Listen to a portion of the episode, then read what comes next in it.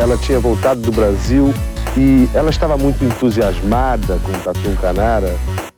Não sei, isso aí pode ser intuição da mãe, sei lá, de, de outras crianças conversando, não sei. 10! Nota 10! O senhor vai gostar, hein? Bebê diabo parou o táxi na avenida. Ao vivo? É muito pior. Eu sou a Camila Kintzel. E eu, Danilo Corsi. E hoje nós vamos falar de um dos melhores verões que o Brasil já teve, disseram os jovens da época. Quando 22 toneladas de maconha em latas do tipo de molho de tomate de 1,5 kg vieram parar nas praias do sudeste e sul do Brasil. Venha com a gente descobrir como isso aconteceu e como teve gente que se esbaldou na cannabis da lata. Mas antes, um aviso dos nossos patrocinadores. SiteGuy é a empresa que cuida do nosso site, do site do meu outro podcast, o Eu e Deuses, e de mais de um monte de site bacana por aí. Então, se você estiver precisando de um aplicativo, para um site novo para sua empresa, que já aquele que já está meio anos 90, né? Ou então até mesmo de um e-commerce legal para vender, por exemplo, drogas online, é só falar com o pessoal do siteguy.dev e dizer que veio daqui, que você ganha um descontinho. siteguy.dev. E Danilo falando do nosso outro patrocinador, o que o Trinco nos mandou para hoje? Hoje não é, não poderia ser diferente. Temos um vinho na lata. O Vibra Frisante, que combina perfeitamente com a nossa história. Você não achou que eles iam mandar maconha pra gente, né? Até, não, mas aqui até que não seria tão problema. Enfim, cada lata sai por R$13,90 lá no Drinco. Não dá para reclamar. Melhor, essa belezinha combina com feijoada, ou seja, se você se inspirar no episódio e ficar com larica, já tem o par perfeito para rebater a fome e a sede. Brinde história? Tchim, tchim. Tchim, tchim. Aí, meu irmão, cuidado pra não dar mole a cojar. Quando os homens da lei grampeia, o couro come toda hora amizade. Vou apertar, mas não vou acender agora. Simbora, gente. Vou apertar, mas não vou acender agora. E se segura, malandro. O ano era 1987. Brasil estava no segundo ano do governo Sarney, resultado da primeira eleição indireta, e marcando o final da ditadura. Era um momento de abertura novamente, em que a censura estava enfraquecendo e o rock dos anos 80 brilhava. Naquele ano, Faroeste Caboclo dividia as paradas com O Amor e o Poder, da Rosana. Meu Deus. Você gostou? Não sei. Você não lembra de Amor e Poder? Não, lembro. Lembro das duas, mas não sei se eu gosto. Você sabe cantar o Faroeste Caboclo Não inteiro? sei. Eu sei. Eu sei que você sabe. Nunca cantarei, gente. Aí, no dia 25 de setembro, alguns pescadores de Maricá, no Rio de Janeiro, se depararam com 18 latas boiando no mar. Recolheram seus barcos e, tcharam, as latas estavam cheias de maconha. Mais exatamente com um quilo e meio de maconha tailandesa em cada uma delas. Eram muitas, viu? Mais especificamente, 22 toneladas de maconha ao todo. Você já viu 22 toneladas de maconha? não. Só para saber. Os pescadores que encontraram essas primeiras 18 latas as entregaram para a polícia. E na real, o governo brasileiro já estava meio esperando que algo do gênero acontecesse. Mas a gente já já vai descobrir isso.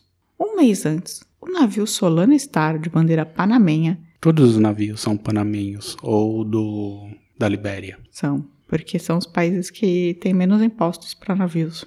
E ele tinha sido desenhado no Japão para ser um navio pesqueiro de atum, saiu da Austrália, passou pela Tailândia, onde foi abastecido, fez um pit stop em Singapura e veio para o Brasil.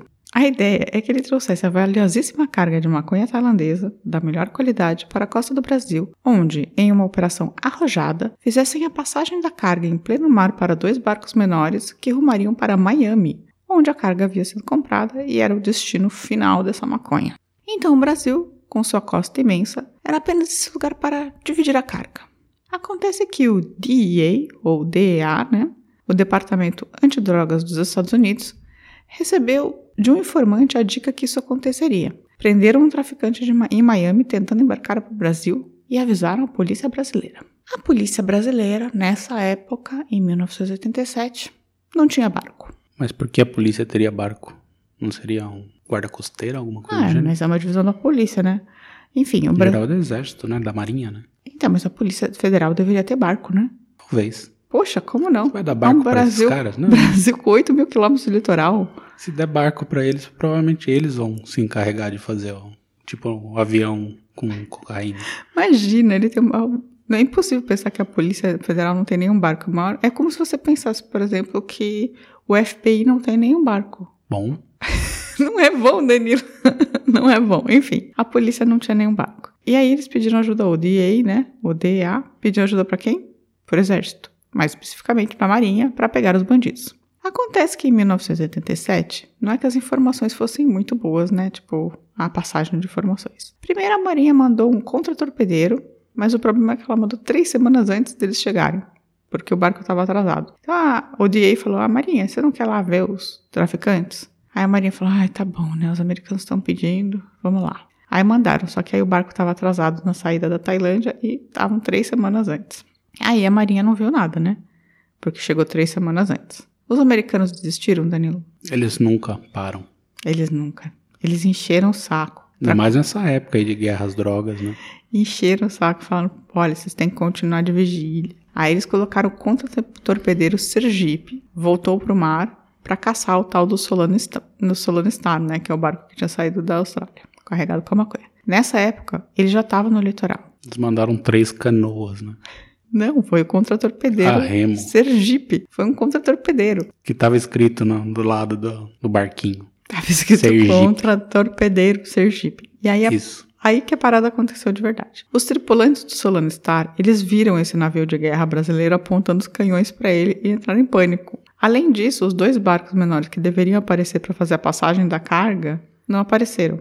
Ninguém sabe se é porque os barcos da marinha estavam por ali Ah, com certeza, né? Os ou se viram. porque, porque mas é que o Solano Star também atrasou, né? Mesmo assim, por né? causa de, do, de chuvas e tal. Então eles não apareceram. Aí os tripulantes falaram: pronto, né? Me ferrei, você condenado por tráfico internacional de drogas, uma quantidade imensa de maconha, né? E eles decidiram que afundar o navio. Mas o dono do barco, que estava no barco também, e que tinha investido, né, comprando a embarcação, puxou uma arma e falou: Quero ver. Quero ver afundar esse barco aqui. Porque eu não vou ficar com esse prejuízo. Além de perder a maconha, eu vou perder o barco. Aí eles resolveram abrir as portas, né, de carga e jogar a carga ao mar. E aí eles começaram a jogar essas 22 toneladas de maconha em 15 mil latas. Uma hora chega na praia, né? Uhum. Agora fica a pergunta: os brasileiros viram isso acontecer? Ah, Marinha, Força Armada Brasileira? Não. Então a Marinha não viu nada, não prendeu ninguém, nada aconteceu. Só jogaram a carga no mar, Marinha não viu nada. Aí três semanas depois, chegamos no dia 25 de setembro, que as latas começaram a aparecer. E aí eles até mandaram, quando começaram a aparecer as, as latas, mandaram uma fragata do exército. Jet ski. Não, uma fragata independente do exército. Do Marinha, né? A, é, a mais moderna, é, das Forças Armadas, a mais moderna, mas o Solano já tinha atracado fazia tempo, dizendo que estava com problemas técnicos. Então o que aconteceu foi o seguinte: os caras viram o contra-torpedeiro, abriram as comportas, jogaram todas as latas ao mar, fecharam as comportas e foram para o Rio de Janeiro, atracaram, beleza. E a tripulação do Solano era burra? Você acha que a tripulação do Solano Star era burra? Ah, imagino que não, né? Hum. Jogaram fora. Nada. Em menos de uma semana, seis dos sete tripulantes já tinham dado linha na pipa e saíram valados do Brasil, assim. Pelo galeão. Ou seja, tipo, não é que fugiram. Mas o dono do barco deixou o barco? Calma. Deixaram o barco e deixaram o cozinheiro, o Stephen Kelton. Ele disse que não sabia de nada e deixaram ele esperando o navio ser liberado justamente para pegá-lo novamente. Então, assim, eles falaram: ó, cozinheiro, seguinte, você fica aí e espera o barco ser liberado dos concertos. Quando ele for liberado, a gente volta e pega o barco. E aí ele ficou. Mas no meio desse caminho, a polícia pegou quem? O cara, né? Porque descobriu que o barco estava atracado. Mas por que a polícia pegou eles? O cara? É. Porque o barco já estava atracado. Eles sabiam o nome do barco. Que tinha, mas eles, se eles não viram que jogou a lata, como é que eles podem. Então, mas aí eles começaram a procurar vestígios de maconha no barco. Começaram a tentar investigar, prenderam o tal do Steve Skelton só com a Polícia Brasileira em 1987. A gente precisa ter tanto motivo para prender o cara. Não, tudo bem, é só isso que eu queria entender. Então, e aí eles acharam microgramas de maconha no barco. Enfim, ele ficou lá esperando o barco ser liberado, foi pego pela polícia e foi preso. Nos Estados Unidos, o resto da, da tripulação foi entrevistada também, porque os caras sabiam que, né, os caras que estavam no barco. Mas eles falaram que não deixaram ele esperando nada pelo, pelo barco. Na verdade, ele tinha se encantado por uma brasileira chamada Gracinha, tinha começado a namorar, e os gringos falaram que, na verdade, ele não quis ir embora com eles quando eles quiseram. E a, a gracinha era chamada de too cute pelo- pelos americanos. Bem, o Stephen Skelton então foi preso e aí ele foi a julgamento, porque tinha micro, uma quantidade micro de maconha no fundo do barco. E ele foi condenado a 20 anos de prisão em regime fechado por tráfico internacional de drogas. Ele ficou preso por um ano, de dezembro de 1987 até novembro de 1998. Mas ele conseguiu se livrar num novo julgamento no STF. Até porque não tinha, tipo, realmente prova contra o cara, né? Porque como a maconha, a maconha tinha sido embalada já na Tailândia, em lata, tinha ficado uns restinhos de maconha no barco, assim, dos caras terem aberto umas latas e tal, mas não era, tipo, o suficiente pra você falar que a, a maconha veio de lá, sabe? Não tinha como provar que todas as latas tinham vindo daquele barco. E aí ele foi liberado pelo, pelo STF, foi inocentado. E os outros seis, nada aconteceu, estavam nos Estados Unidos, não foram processados. Eles até foram condenados à revelia, mas, tipo, né, nunca mais voltaram. Mas parece que esse ano pro Stephen Skelton não foi nada fácil, né? Ele, ele teve que ficar isolado, porque, segundo o advogado, ele ficou num subsolo infecto e semi-alagado, pois os presos achavam que ele era um gringo rico, por causa da história da maconha, sabe? E o advogado é, conta que uma das visitas ele até tentou, é, ameaçou tentar se matar se não fosse libertado, mas ele conseguiu. E hoje o Stephen Skelton mora na Flórida e deu uma entrevista recente. Eu vou ler e, o que ele falou e você comenta, pode ser? Pode sim. Sim, eu era o cozinheiro. Fui condenado a 20 anos. De tempos em tempos, alguém do Brasil me procura para contar a história das latas. Ninguém que esteja vivo conhece a real história, exceto eu. Se algum dia alguém fizer um filme, seria um sucesso de público, um blockbuster mundial. Sugiro Edward Norton para interpretar o meu papel. Ele seria perfeito para ser o cozinheiro. E aí? O cara não fazia a menor ideia do que, que, que tinha lá, o que, que jogaram fora. Você acha que ele não sabia? Nada, sabia nada. Ele não sabia que eles estavam levando maconha? Certeza que não. Mas quando ele começou a ver as latas sendo jogadas? Ah, sei lá. Pode, depois ele pode até saber, mas não faz a menor ideia do esquema. Você acha que ele foi contratado como cozinheiro, Cozinheiro. mas era totalmente. E você acha que eles deixaram o cara de propósito lá? Justamente por conta disso. Pra... Entendi, porque ele não sabia de nada. Bem, agora, até agora contamos do navio. Do cozinheiro que foi preso, mas falta de quê? Falta o quê que a gente falta de a gente contar? As dorga. Das dorga. O que eu me lembro da época da lata eram as histórias de pescadores. Os pescadores começaram a ver monstros marinhos, cada um tinha uma história, pegou um peixe diferente. Começou a acontecer coisas incríveis no mar. Então, pois depois dos pescadores entregarem aquelas 18 latas de maconha para a polícia, né, que depois eles se arrependeram muito de ter entregue. E alguns, eu até vi uma entrevista de um pescador falando: ah, a gente era bobo, né? Entregamos tudo para a polícia. Começou uma famosa caça-lata, né? No Rio de Janeiro, mais especificamente na da região de Ilha Grande, que é onde foi onde eles descarregaram, a galera começou a sair de barco procurando feito louco. Algumas vieram parar na costas. Muitas outras pegaram correntes marinhas e começaram a descer. Sim, a maior parte das latas foi para São Paulo, mas chegaram até os estados do sul, com quatro latas sendo apreendidas no Rio Grande do Sul. Veja bem. Mas vamos aos dados. Ao todo, aproximadamente 15 mil latas de um quilo e meio de maconha foram despejadas do solo no estado. Dessas foram apreendidas 3.200. Cerca de 2.500 em São Paulo, 700 no Rio de Janeiro e 4 no Rio Grande do Sul. Isso significa que 12 mil latas de maconha acabaram na mão do povo. Ou se perderam no mar. É, mas é difícil se perder no mar. Tipo, elas foram parar na mão do povo porque as correntes marítimas no Brasil aproveitam trazendo as coisas, né? Não sei se alguma lata vai parar na África, né? No litoral de São Paulo, o povo fazia evento para abertura da lata. Tipo, hoje vai ter um evento de abertura da lata, tipo uns saraus, assim. É, mas vamos falar um pouco do que eu descobri das latas. Os pescadores no começo entregavam as latas porque ficaram meio com medo, né? Pós-ditadura e tal. E era uma galera mais da pinga do que do baseado. Porém, muitos experimentaram e isso levou a uma tolerância muito maior com a maconha no litoral do Brasil. Outra coisa que aconteceu é que, como a qualidade da, da lata era muito maior, a galera começou a exigir um banza de melhor qualidade e surgiu a famosa prensada. A maconha prensada só existe no Brasil por causa dessa maconha da lata, porque antes a galera não sabia o que era maconha de qualidade no Brasil, segundo consta. Linha do Paraguai, né? É, a expressão da lata virou gíria de coisa muito boa também no Rio de Janeiro. Então, se uma coisa da lata é boa. E o povo que consumia na época chamava essa maconha de Tyson, homenagem ao Mike Tyson, porque, segundo a galera, era uma porrada. Era só dava um pega que você dava nocaute. Então, anota aí, gente que gosta de maconha, maconha tailandesa, tá? É engraçado pensar também a maior parte dessa maconha não caiu na mão de traficante nem nada. Foi o maior prejuízo para o tráfico naquela época, né? Alguns pescadores venderam, então dizem que tem até uns pescadores que apareceram com carro, sabe, do nada, barco novo e tal. É, a polícia também, todo mundo acha que deu uns guenta, né? Mas a gente não pode afirmar nada, tá?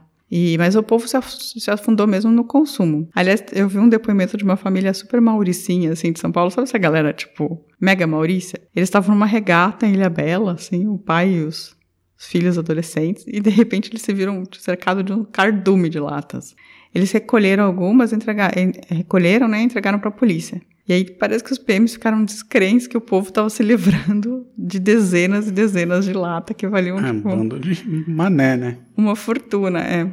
No depoimento, um dos filhos fala que quando ele viu a cara dos policiais, ele percebeu quanto eles estavam fazendo merda, sabe? Tipo, quanto eles estavam sendo trouxas, assim. Tipo, que os policiais estavam praticamente sacudindo as mãozinhas, assim, uma na outra, sabe? Falando, opa, vamos ganhar um dinheiro. Veio, ele se apoiou no barco assim, quando veio uma onda certinha, ele pegou a lata e, como um prêmio, levantou a lata no barco, ah, a lata e tal. Parou, né? Não deixou cabo, vela, isso aqui. Tá abridor, me abridor. Nunca tem abridor no barco, pega uma faca, isso aqui. Pegou, abriu, aquele negócio a Além disso, reza a lenda que esconderam-se latas em pedras ou enterraram e esqueceram onde. E que vovós abriram a lata e fizeram chás. E teve muito mais folclore envolvido. No ano de- eh, seguinte, em 1988, quase todos os blocos do Rio de Janeiro tinham um tema só: a lata. Como mais uma curiosidade, o Solano Star foi vendido e ganhou o nome de Charles Henry. Depois foi novamente vendido e renomeado de Tunamar. E aí ele sofreu no seu na sua viagem de estreia, né, de inauguração como Tunamar, um naufrágio na costa do Arraial do Cabo, em outubro de 1994. Os destroços ainda estão lá, a uma profundidade de 60 metros. Então, para quem gosta de mergulhar, você pode ir visitar o Solano Star, perto de Arraial do Cabo. Nesse incidente, né, do, do afundamento, 22 tripulantes sobreviveram, dois corpos foram recolhidos e outros nove estão desaparecidos. Muita gente acha que estão ainda no interior do navio. E é um navio marcado por um pouco de azar, né? É polêmico só. Azar porque Ah, sei lá. Da que... lata não tem nada de azar aí. É, não teve. Mas e aí, Danilo, você sabia dessa história da lata? Não sabia muito todos os detalhes, assim, mas sa- sabia, né? Tipo, era adolescente na, na época do verão da lata, né? Nossa, eu não- sabia, eu não lembro de nada, assim, da época. Lembro de várias reportagens no jornal, lembro de toda essa gíria da lata, um monte de gente, assim, É, eu não- falando sobre. Eu não lembro de nada disso, então. E diz que, ah, só pra quem gosta de conta, diz que eram 100 milhões de dólares em maconha na época. E basicamente tem gente que acredita que foi um presente de Iemanjá pro Brasil. Possível. O que, que você acha? Acho que faz sentido. Que Iemanjá tava presenteando o Brasil com 15 mil Ah, latas de maconha? Fazendo pra comemorar, né? Fim da ditadura, a- o pessoal aprender a, a usar maconha de qualidade, né? Exigir mais coisas. É, mas eu, eu quando conheci essa história, eu achei ela completamente surreal, assim. Ela, ela é mais lendária do que grande, né? No final das contas, assim. Tipo, um navio que, pra não, os caras não ser presos, se livraram das drogas e foi parar na... Tem... Isso aconteceu em Portugal também, mas não foi com... Acho que foi com cocaína. Ah, é? Que... que aí depois virou uma epidemia na, na região, lá onde o pessoal pegava. Eu sei que tem uma na Inglaterra que é, teve um verão da lata com uísque na Inglaterra Ah, também. é verdade. Foi na Escócia, né? É, não, me sei se, não sei, foi em algum lugar do Reino Unido. Mas sim. É, eu acho que parece Aliás, esse- esse de Portugal, acho que tem um documentário bacana. Depois, se eu lembrar, no próximo episódio eu cito. que é essa a história da lata. Ah, então tem tem um documentário da lata, tem dois livros sobre o assunto. Então, pra quem quiser saber mais, né? Mas a história é basicamente essa, assim. É muito curiosa, na verdade. E tem a música da Fernanda Abreu, né? Sim, que é, é, Veneno da Lata, que foi feita em homenagem a essa história. E assim, dizem que ela mudou um pouco a percepção da maconha no Brasil. sim, eu acho que ela, no final das contas, foi o, o que aumentou o sarrafo, né? Assim. É, o sarrafo e o consumo também. Porque, Também. porque antes as pessoas tinham muito medo, assim, de fumar maconha. Era uma coisa meio. Eram os maconheiros, É, né? então. Pessoal malvado, ruim, a porta de entrada para drogas piores. É, só que aí quando caiu meio na boca do povo com esse test drive de graça, porque praticamente todo mundo ficou fumando de graça essa época, sabe? Sim. E al- algumas pessoas venderam, é claro, mas, tipo, era muita maconha. Então, tipo, tava inundado o mercado, né? Essa eram 12 mil latas, né? 15 mil. Não, mas 12 que caiu na mão É, das pessoas. É, 12 mil que caíram na mão das pessoas. Então, tipo, as pessoas meio que pararam de se preocupar tanto com maconha. Deixou de ser uma coisa só do hippie, esquisitão e tal. E todo o litoral brasileiro, tipo, de setembro até março do ano Podia seguinte. um outro desse de lata no Brasil agora também, né? O Brasil tá precisando, né? Relaxar. Podia, né? Podia ter o, o bagulho da lata aí vindo. Não sei se eles ainda transportam em maconha em lata de leite em pó, né? São umas latas parecendo leite em pó, assim, são bem engraçadas, assim. É, acho que isso caiu em desuso, né? Agora o pessoal vende, né? Normalmente, assim, tem produção, tal. até nos É, Estados Unidos. eu acho então, que assim, também- A coisa tá caindo em desuso. É, e também não acho que venha mais maconha da Tailândia pro Brasil, né? É uma volta muito grande, tem toda a produção ali no... Local, né? É, na América Latina. Enfim, gente, essa foi a história do verão da lata. Vamos dar uma pausa pros recadinhos? Banzo. Banzo. Beck. som na praça. Batuque, samba, funk. É veneno da lata. Swing, balanço, funk. É o novo som na praça. Batuque, samba, funk. É veneno da lata. Vamos bater lata. Olá, Danilo Corsi. Se alguém quiser falar com a gente, faz como? Esqueci. Você tava fumando maconha e agora tá lata. com neurônios queimados. é? Esqueci. É, no caso de cara querer mandar um e-mail, por exemplo. Esqueci. tá, então eu vou lembrar que é o contato arroba muitopior.com.br. Você mandou um Ah, e-mail. é, né? tem, dá pra entrar no site também, né? O muitopior.com.br. Isso E- eu lembrei. Exatamente. E redes sociais? Facebook, Twitter, Instagram. Exatamente. E, e o nosso canal no YouTube também. É, que não é rede social, mas vale como. Então você pode deixar comentários, mandar DMs ou. sei lá. Comentários em geral. É, pessoas mandam DMs lá. Bastante, assim, bastante mensagem. No, no YouTube? No YouTube são comentários, mas no- nos outros canais as pessoas mandam em geral Ah, sim. mensagens. E agora vamos falar das pessoas que mandaram essas mensagens, ou fizeram esses comentários. vamos falar. Em primeiro lugar, eu preciso falar do Wendel Freitas Tucci. Ele fez uns textos bem longos e, e elogiosos em dois episódios da Guerra do Iguape e do Pai dos Paulistas. Acho que ele tá interessado nessa época da história. Semana que vem Vai ter mais? vai ter algo dessa época. Então um pouco tá. mais recente, mas não do Brasil colonial. Olha aí, Wendel, tem um, um spoiler pra você.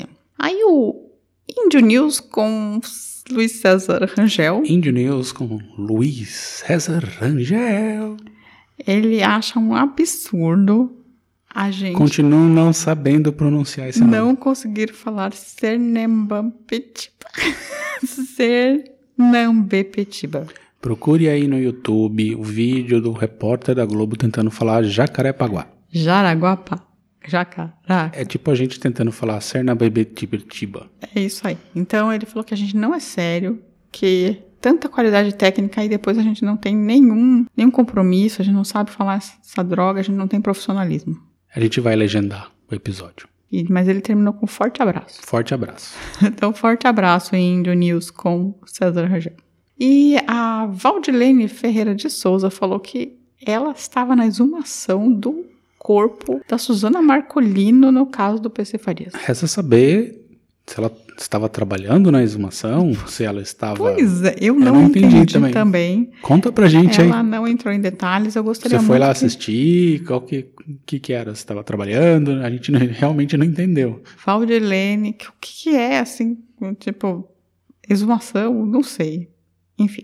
Aí nós temos o comentário da Andréia Cubas, que ganhou do Mar e respondeu quem é a dupla sertaneja dos meus parentes.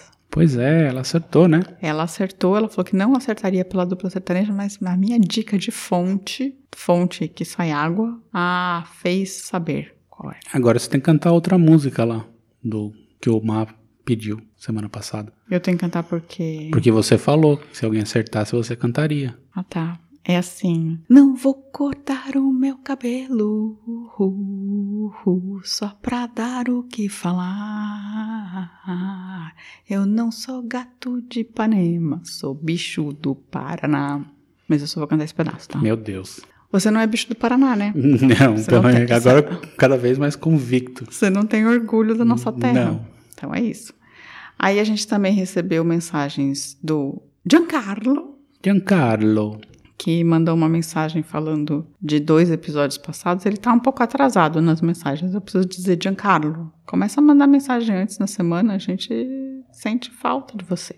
Má, não fique com ciúmes, tá? Pois é, Então é isso que eu também quero. gostamos de você. Também gostamos, e você não, mas você não veio me dizer, não me responder se a galera de Vaiporã era boa ou não na resposta do Paraná ainda. Então, estamos aqui. E você também tem um recado para dar, né? Ah, sim, o Marcos Lázaro Prado falou, falou com a gente lá no Instagram e ele lembrou que na semana passada no episódio da FEB eu citei que, num comentário, eu citei que as ruas voluntários da pátria teria sido é, em homenagem aos voluntários da pátria da Segunda Guerra. Na verdade, assim, é, pelo que eu pesquisei, algumas são, mas a grande parte da- das ruas voluntárias da pátria se referem a outra guerra, a Guerra do Paraguai. São os voluntários da pátria da Guerra do Paraguai É muito anterior, então. anterior, mas algumas voluntários da pátria também são referentes à Segunda Guerra, mas é um- acho que é a minoria. Quero dizer que a partir do momento que surgiu a primeira Voluntários da Pátria, todos os voluntários da Pátria Mas eles nunca foram muito representados. Eles nunca foram muito voluntários, né? Qualquer um deles. Assim, ou a gente pode fazer pedidos para mudar o nome das ruas para ir voluntários da Pátria. E aí ele também citou que o nesse episódio que o Vargas também merecia um alento na, na história da negociação com os Estados Unidos, mas assim, de fato, ele era o presidente do Brasil, né? Ele tinha a palavra final, mas assim, documentos americanos mostram que o contato foi feito direto com Oswaldo Aranha, dando um bypass no, no Vargas, porque o Vargas era um ditador. Mas, obviamente, assim, o Oswaldo Aranha ficou de lado, mas o, o Vargas foi foi naquela porque tinha grana envolvida, né? Mas ele estava doidinho antes também, assim como o Marcos citou aqui, sobre a Krupp montar uma siderúrgica no Brasil, porque ele estava na vibe de acabar com, com o Reinaldo, o Reinaldo Com o Reinaldo Azevedo? Reinaldo Azevedo também. Provavelmente ele gostaria de acabar. Mas com o reinado a- agrícola do Brasil, principalmente os cafeicultores paulistas, né? Ah, Ele entendi. queria industrializar o Brasil a qualquer custo. Oswaldo Aranha pode ser um bom tema para Sem dúvida. Muito obrigado, Marcos, pelas suas observações, são bem pertinentes. E a Caroline Sala falou que já ouviu e aproveitou para reouvir o do Belchior, porque ficou lindo demais. Ó, Ela gostou da gente ter dedicado o episódio a ela. E a gente fala, ouça quantas vezes você quiser. Não tantas que você pode cansar e aí você cansa da nossa voz e você não ouve a gente mais.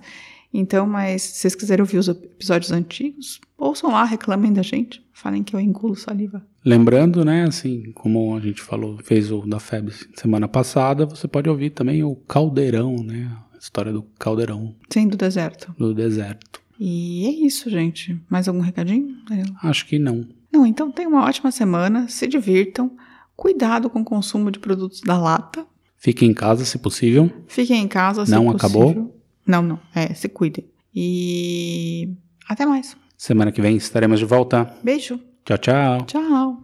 Ao vivo é muito pior. Esse episódio é um oferecimento de trinco.com.br e siteguy.dev.